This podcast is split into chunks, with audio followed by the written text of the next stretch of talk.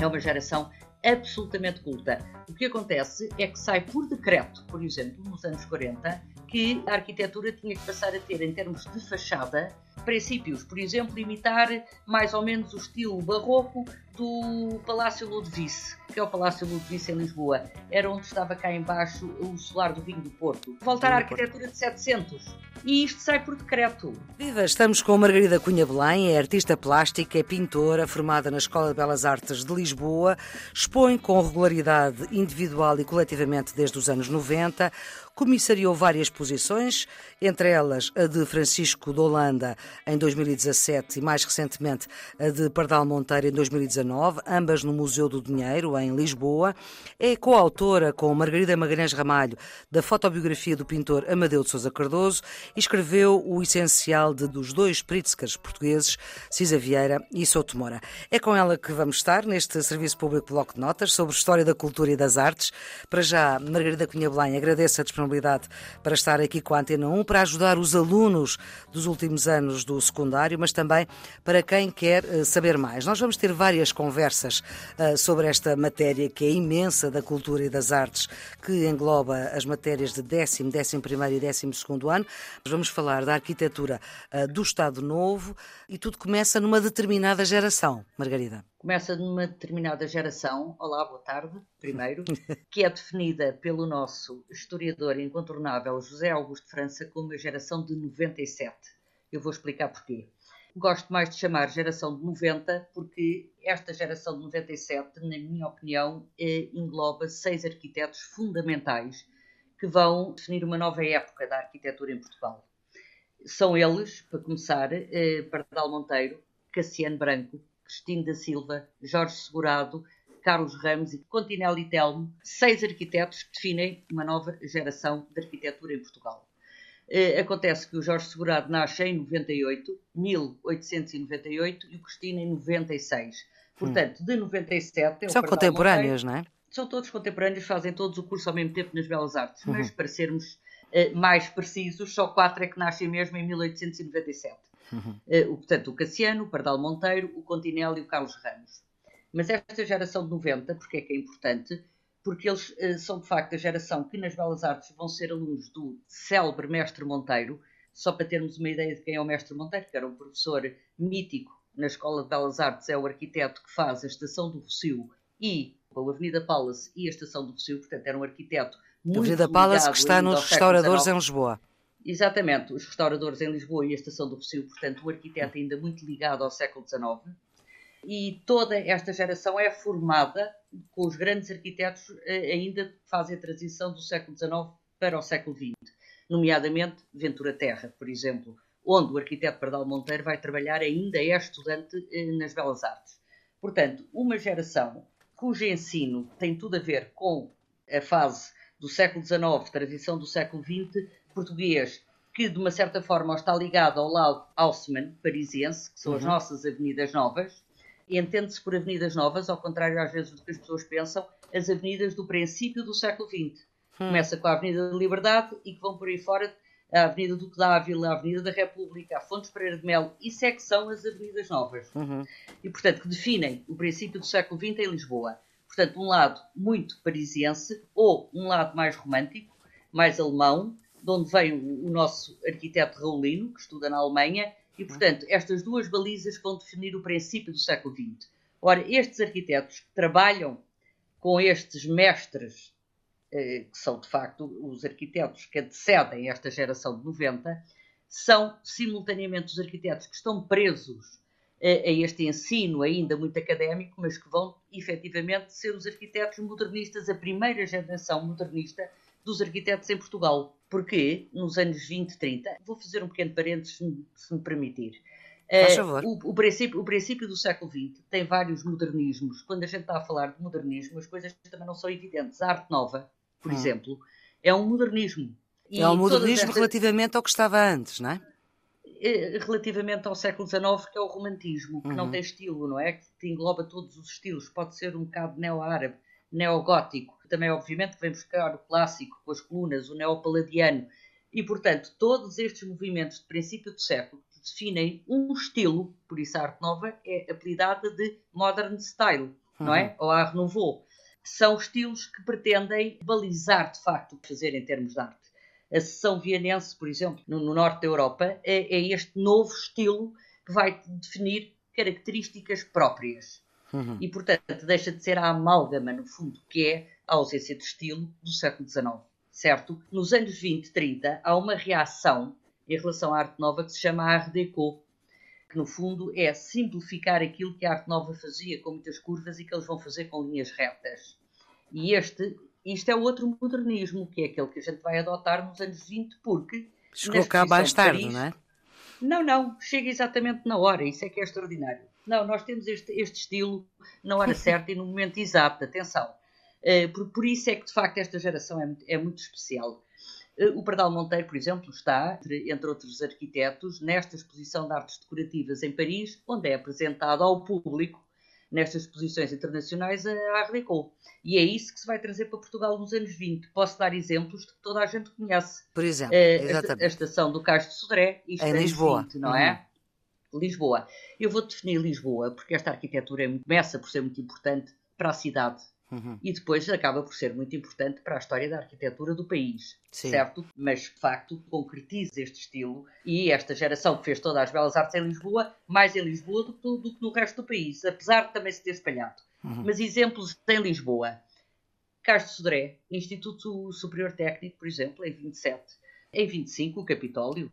1930 já o Cassiano, o Éden do Cassiano, a Estação Sul e Sueste do Continelli a Agência Avas do Carlos Ramos, na Rua do Ouro, ainda ele estava no último ano das Belas Artes. Todos estes edifícios Art Deco são feitos na altura certa. É isto que se está a fazer por toda a Europa. Uhum. O problema desta geração é que, de facto, está entre dois fogos. Primeiro, também tem, de facto, uma formação totalmente clássica e começam por fazer essa arquitetura. Há Aventura Terra, uhum. há Mestre Monteiro. Depois adotam aquilo que se está a fazer na Europa na sua época.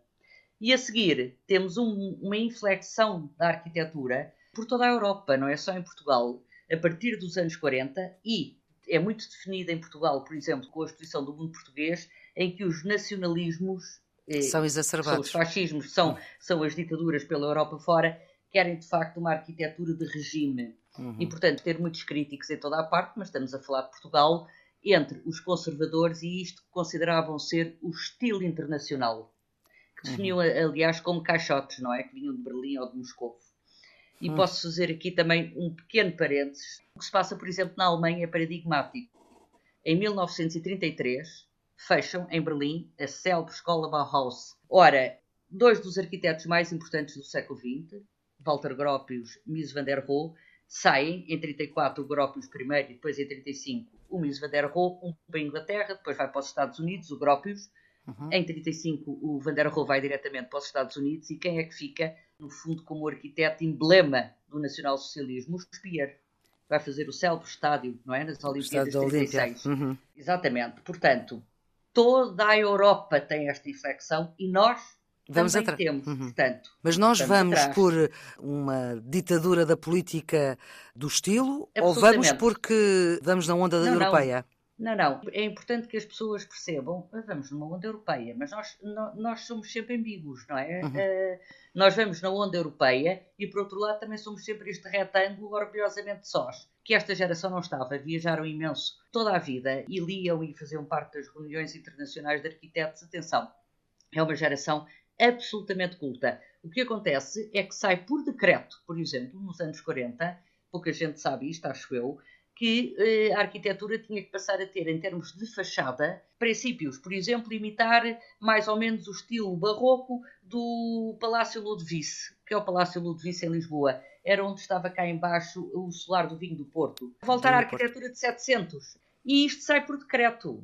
Portanto, esta geração acaba hum. por ser, de facto, entalada nestes dois mundos e, ao contrário também do que se pensa, escrevem muito sobre isto. O arquiteto Carlos Ramos faz uma conferência na Escola do Porto, quando vai para diretor da Escola do Porto, primeiro para professor e depois para diretor, em que diz que isto é a geração, de facto, que tem que transigir com o regime, porque obviamente, para além deles fazerem arquitetura e terem sempre. Se não transigir, não tem trabalho. Não tem trabalho. Hum. Eh, quer dizer, e, e, isto era assim em toda a parte do mundo. Portanto, Mas, de certa forma, eles foram contrariados na sua, na sua arte, na sua forma de olhar para a arquitetura. Não era esta a arquitetura que eles queriam fazer. Foram bastante contrariados, acho eu, sobretudo naquilo que depois se apelidou por português suave. O que é o português suave?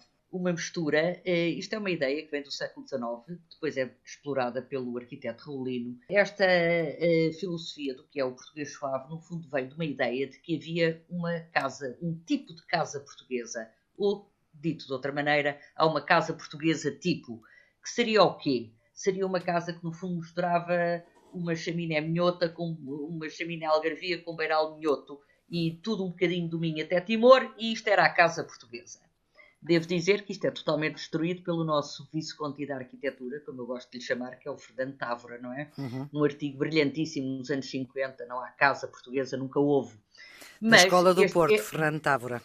Fernando Távora já eh, desta Escola do Porto maravilhosa, que no fundo é fundada pelo arquiteto Carlos Ramos. De uma certa forma, é esta escola que nos dá os dois Pritzkers na apresentação. Não há Cisa Vieira nem Souto Moura. arquiteto Souto Moura sem esta escola do uh, arquiteto Carlos Ramos. Aliás, são ambos da Escola do Porto também.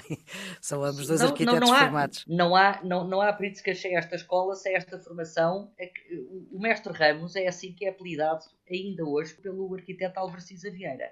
Uhum. Uh, foi, foi uma pessoa que transformou completamente uh, a Escola do Porto. Pelo menos o ensino, uhum. que é a coisa mais importante. Ora bem, Margarida Cunha Belém, quais é que eram os objetivos do Estado Novo para a sua arquitetura? O que é que queria passar? Em primeiro lugar, eu acho que até aos anos 30, que justiça seja feita, a arquitetura que se fez teve o apoio oficioso, entre aspas, de uma pessoa que é muito importante, que se chama Eduardo Pacheco, uhum. e que permitiu. Ministro das Obras Públicas de Salazar.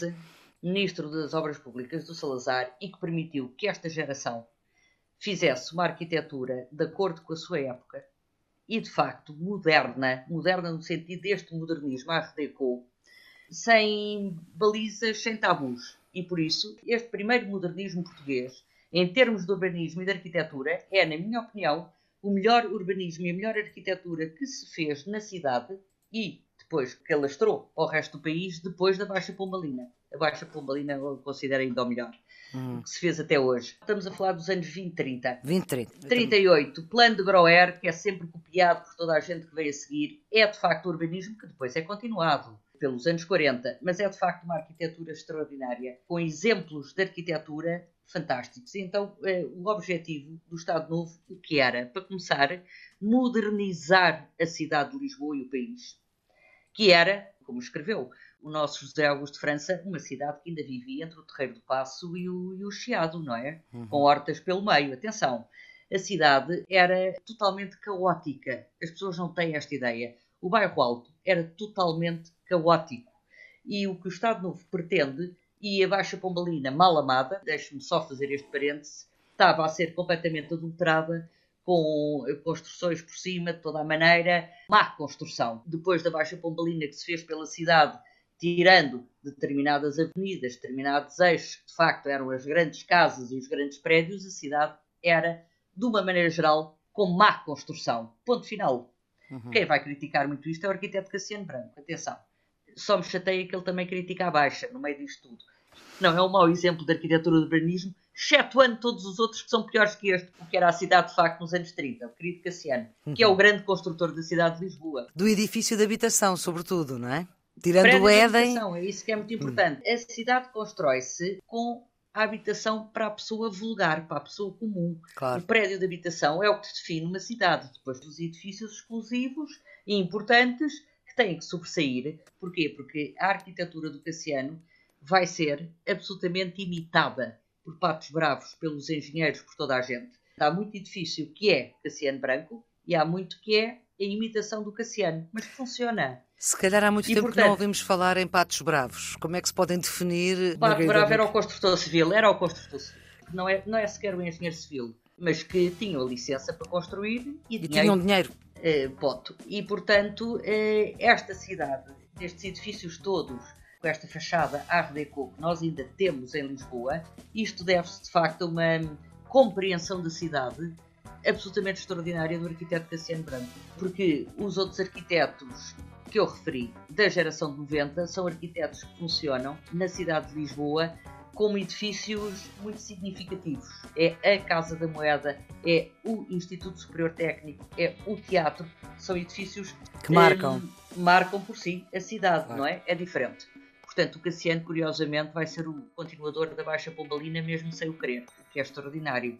Mesmo contra Seja a sua vontade, for. exatamente. Muito obrigada, Margarida Cunha Belém, por esta disponibilidade para o Serviço Público Bloco Notas. Tem a produção da jornalista Ana Fernandes, tem os cuidados de emissão de Nuno Isidro e é uma ideia, é uma ajuda para quem está nos últimos anos do secundário e também por quem se interessa por saber mais. Tenha um bom dia.